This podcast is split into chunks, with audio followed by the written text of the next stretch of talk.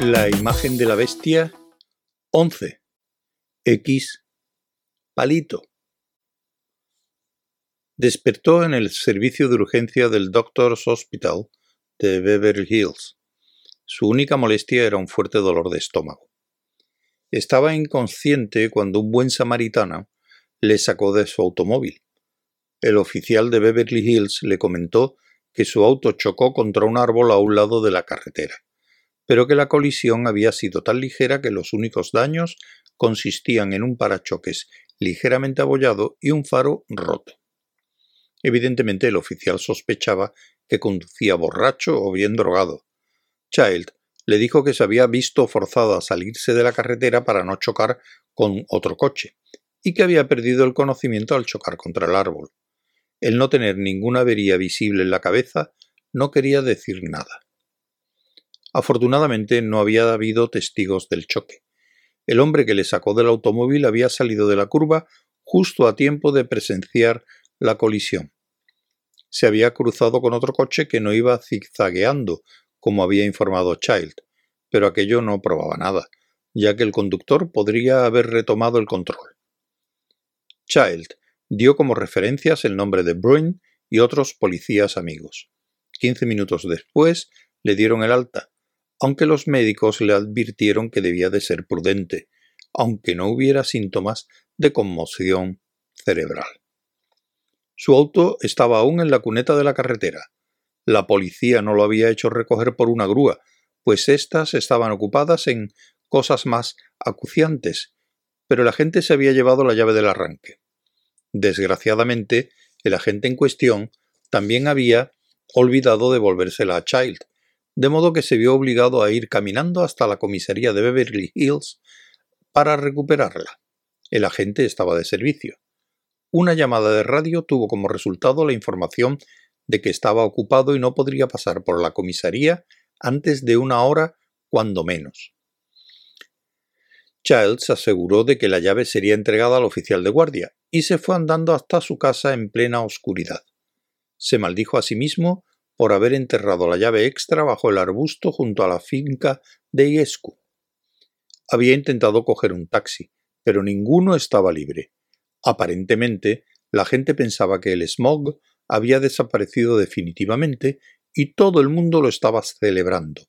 O tal vez todos estaban intentando pasar un buen rato antes de que el aire volviera a envenenarse. En su edificio se estaban celebrando tres fiestas se puso tapones en los oídos en cuanto se hubo duchado y se metió enseguida en la cama. Los tapones conseguían eliminar la mayor parte del ruido, pero no podían interrumpir sus pensamientos. Había sido drogado y puesto en la carretera esperando que se matara en un accidente. ¿Por qué la droga le había afectado a él y no a Magda? Era una pregunta interesante, pero de momento podía dejarla en suspenso. Ella podía haber tomado un antídoto o confiado en la ayuda de una tercera persona que se ocupara de ella una vez que Child hubiera partido. ¿O acaso era posible, recordó lo que había pensado en aquel momento, que el líquido contuviera algo que sólo se convirtiera en droga al ponerse en contacto con la epidermis humana? Se incorporó bruscamente en la cama. El sargento Mustanoya, debía estar preocupado por la falta de noticias de Child. ¿Qué habría hecho? Si es que había hecho algo. Telefoneó a jefatura y se puso al habla con Mustanoya. Sí, había recibido la nota, pero Brian no parecía pensar que fuera nada importante y, de cualquier forma, con todo el trabajo que tuvo, vaya nochecita, se había olvidado por completo de ella. Es decir, hasta que le había llamado a aquel agente de Beverly Hills preguntándole por él y entonces Mustanoya se enteró de lo ocurrido y de que no estaba pues en casa de Iescu, de forma que ¿por qué preocuparse, no? ¿Qué tal se encontraba? Child respondió que estaba en casa y bien. Colgó un tanto irritado contra Broin por tomarse a la ligera sus preocupaciones. No obstante, tuvo que admitir que no había motivo para que Broin actuase de otra forma aunque cambiaría de opinión una vez que Child le informara de lo ocurrido aquella noche. Tal vez Brian pudiera arreglar con la policía de Beverly Hills. aquello no funcionaría. La comisaría de Beverly Hills tenía deberes mucho más acuciantes que el investigar lo que constituía, hablando objetivamente, una pista extremadamente evanescente.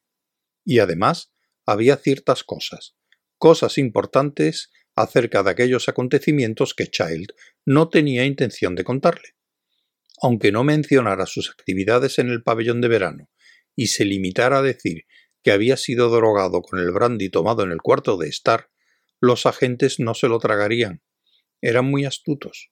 Habían escuchado tal cantidad de historias falsas y verdades a medias, tal cantidad de omisiones y dudas, que eran capaces de detectar falsedades y distorsiones con la misma facilidad con la que el radar distinguía un águila de un avión. Además, tenía el presentimiento de que Magda no tendría ningún escrúpulo en afirmar que Child la había violado, obligándola a cometer todo tipo de perversiones. Se había vuelto a meter en la cama, pero se levantó a toda prisa, sentía náuseas. Aquella droga había anulado su pulcritud y precaución habituales. Jamás hubiera practicado el sexo oral con una mujer a la que acababa de conocer. Siempre había reservado este acto, aunque tuviera muchas ganas de hacerlo, para las mujeres a las que conocía bien, mujeres a las que amaba o que le gustaban, y de las que podía sentirse razonablemente seguro de que no tenían sífilis o gonorrea. Aunque ya se había lavado los dientes, se fue de nuevo al baño y volvió a lavárselos, y después hizo gárgaras diez veces con un fuerte licor bucal. Del armarito de la cocina tomó una botella de bourbon, normalmente reservada para sus invitados, y bebió de ella sin más trámites.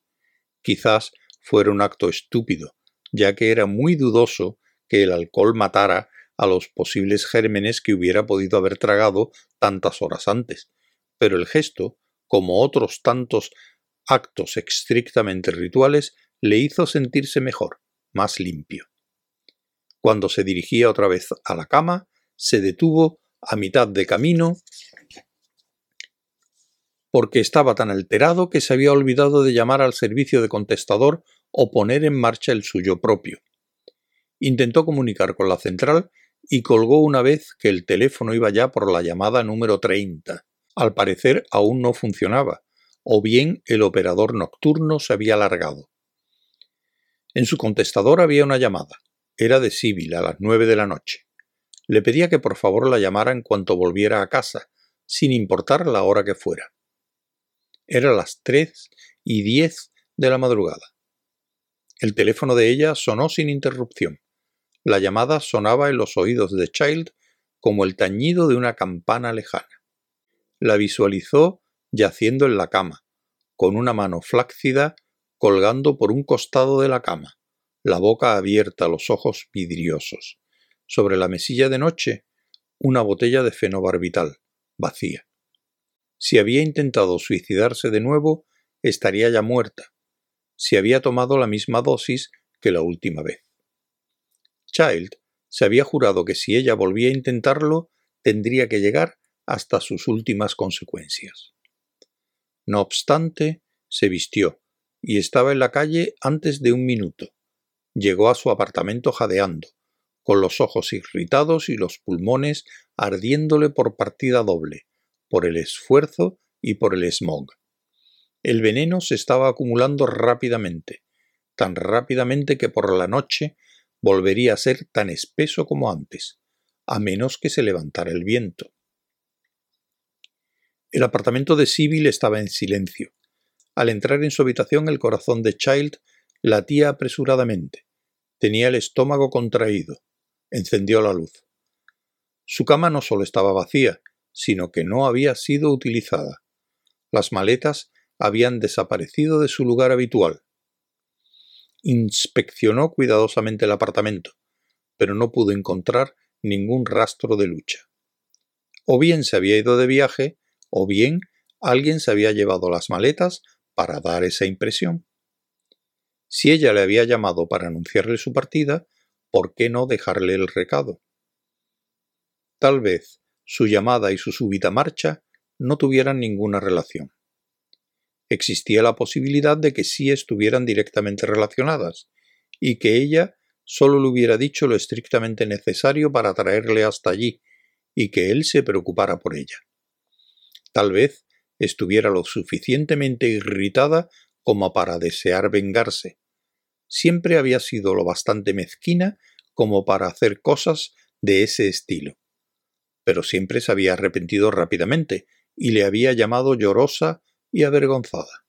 Se sentó en un sillón, volvió a levantarse y se dirigió a la cocina, abriendo el compartimento secreto de la trasera del armarito, tras la segunda balda. El tarrito redondo para dulces, lleno de canutos de marihuana liados con papel blanco, en total quince, seguía intacto. Si Sibyl hubiera partido voluntariamente, lo primero que hubiera hecho hubiera sido librarse de aquello. A menos de que se sintiera muy alterada. No había visto su agenda de direcciones en ninguno de los cajones al realizar su inspección, pero miró de nuevo para asegurarse. La agenda había desaparecido, y Child dudaba mucho que ninguno de sus amigos comunes de su época de casados supiera dónde podría encontrarla. La habían abandonado o ella los había abandonado una vez conseguido el divorcio había un amigo de toda la vida al que aún escribía de cuando en cuando, pero se había mudado de California un año antes. Tal vez su madre estuviera enferma y Sibyl hubiera partido apresuradamente, pero la prisa no hubiera sido tanta como para impedir que dejara el recado en su contestador. Child no recordaba el número de la madre, pero conocía la dirección. Obtuvo la información de la operadora e hizo una llamada a San Francisco. El teléfono sonó largo rato. Finalmente colgó y después pensó de pronto en algo que debería haber comprobado inmediatamente. Era imperdonable no haber pensado en ello antes. Fue al garaje del sótano. El automóvil de Sibyl seguía allí. Por aquel entonces, estaba ya tomando en consideración la posibilidad fantástica, o tal vez no tan fantástica, de que Igescu la hubiera raptado. ¿Por qué iba a hacer Igescu semejante cosa? Si Igescu era responsable de la muerte de Colben y de la desaparición de Butler, tal vez tuviera pensado ocuparse del detective que estaba investigando el caso. Child había fingido que era Wellston, el periodista, pero se vio obligado a dar su propio número de teléfono. E Igescu podría haber comprobado la identidad del supuesto Wellston, Evidentemente, Igescu disponía del dinero suficiente como para hacerlo. ¿Y si Igescu sabía que Wellston era en realidad Child? ¿Y si había averiguado que el accidente de tráfico había resultado menos grave de lo previsto y había tomado como rehén a Civil? Tal vez Igescu quería advertir así a Child de que más le valía abandonar sus investigaciones o... No, era más probable que Igescu quisiera incitarle a violar su casa, entrando como un intruso, por razones que sólo él conocía, por supuesto. Child meneó la cabeza. Si Igescu era culpable, si también era responsable de otros crímenes, como parecía, ¿por qué había sentido la necesidad de comunicar a la policía la existencia de aquellos crímenes? Esta no era una pregunta que tuviera respuesta inmediata. En aquel momento, lo principal era saber si Sibyl había desaparecido voluntariamente y, de no ser así, con quién se había ido. No había comprobado los aeropuertos. Se sentó y comenzó a marcar. Los teléfonos de todas las líneas aéreas comunicaban, pero persistió hasta conseguir consultar a cada una de ellas, soportando interminables y exasperantes esperas mientras se comprobaban las listas de pasajeros. Al cabo de dos horas, tuvo la certeza de que no había tomado avión alguno. Tal vez lo hubiera intentado, pero las compañías aéreas se habían visto desbordadas desde el momento en que el smog había empezado a convertirse en un problema serio. Las listas de espera eran estremecedoramente largas, y los servicios de los aeropuertos, los restaurantes y los lavabos exhibían largas colas. No existían ya facilidades de aparcamiento para los últimos en llegar. Había demasiada gente que se había limitado a dejar abandonado su automóvil, partiendo sin intenciones de regresar de manera inmediata. Las autoridades habían impuesto una limitación de estacionamiento de emergencia, pero el proceso de quitar coches con la grúa era complicado y lento. El embotellamiento de tráfico en las inmediaciones del aeropuerto internacional exigía más agente de policía de los disponibles. Comió unos cereales con leche y después, aunque le dolía pensar en tanto dinero desperdiciado, tiró la marihuana al váter. Si Sibyl no aparecía y se veía obligado a dar parte a la policía, registrarían el apartamento. Aunque si regresaba pronto y se encontraba con que sus provisiones habían desaparecido, se pondría loca de furor. Pero Child confiaba en que comprendería sus razones. Por aquel entonces apuntaba ya el alba. El sol era una cosa retorcida color amarillo pálido, suspendida en medio de un cielo blanco. La visibilidad estaba reducida a unos treinta metros. El escozor de ojos, el ardor de la nariz y el fuego en los pulmones habían reaparecido decidió llamar a Bruin y contarle lo de Sibyl. Por supuesto, Bruin pensaría que se estaba preocupando injustificadamente. Pensaría también, aunque no lo dijese, que ella simplemente se habría marchado a correrse una aventura con algún amigo, o, dado el cinismo de Bruin, quizás con alguna amiga. Bruin le llamó mientras permanecía aún indeciso ante el teléfono. Nos llegó un paquete en el último correo de ayer, pero no fue abierto hasta hace un rato. Mejor será que te vengas por aquí, Child. ¿Podrás llegar en media hora? ¿De qué se trata? ¿De Butler? Y después, ya vengo. ¿Cómo supiste que estaba aquí? Te llamé a tu casa pero no te encontré, y se me ocurrió pensar en tu exmujer. Sé que aún estás en buenas relaciones. Ya, dijo Child, dándose cuenta de que era demasiado pronto para dar parte de su desaparición. Ahora vengo. Hasta ahora. Aunque tal vez me retrase. Tengo que ir a recuperar mi coche y eso puede que me tome algún tiempo. Le contó a Bruin lo que le había ocurrido, omitiendo las actividades del pabellón de verano. Bruin quedó en silencio durante un largo tiempo y después dijo ¿Sabes, Child, que parece que estemos haciendo juegos malabares? Por mí, yo investigaría a Egescu, aunque no tengas la más mínima prueba en contra suya, porque desde luego es gente sospechosa. Pero dudo que pudiéramos entrar en ese lugar sin una orden judicial, y carecemos de evidencia alguna para pedirla. Tú lo sabes. De modo que debes apañártelas. Aquellos pelos de lobo en el auto de Butler y ahora esta película. Bien. No pienso contarte nada acerca de ella, hay que verla para creerla, pero si no puedes llegar aquí a tiempo, escucha. Podría hacer que te recogiera un coche patrulla, aunque no sé si hay alguno disponible. Te diré lo que vamos a hacer. Si yo me he ido ya, pídeles que te pongan de nuevo la película. Dejaré órdenes al respecto. En cualquier caso, seguramente se proyectará otra vez para el comisionado. Está asfixiado de trabajo, pero se está tomando un interés especial en este caso. No es de extrañar. Child se afeitó, bebió un poco de zumo de naranja, Sibyl tenía guardada una maquinilla de afeitar y espuma para él, y sospechaba para otros hombres, y después fue a pie hasta el departamento de policía de Beverly Hills. Recogió sus llaves y le preguntó al oficial de guardia si algún coche patrulla podría acompañarle a buscar el suyo. Le contestaron que no. Intentó tomar un taxi sin conseguirlo y decidió hacer dedo. Al cabo de cinco minutos lo dejó estar.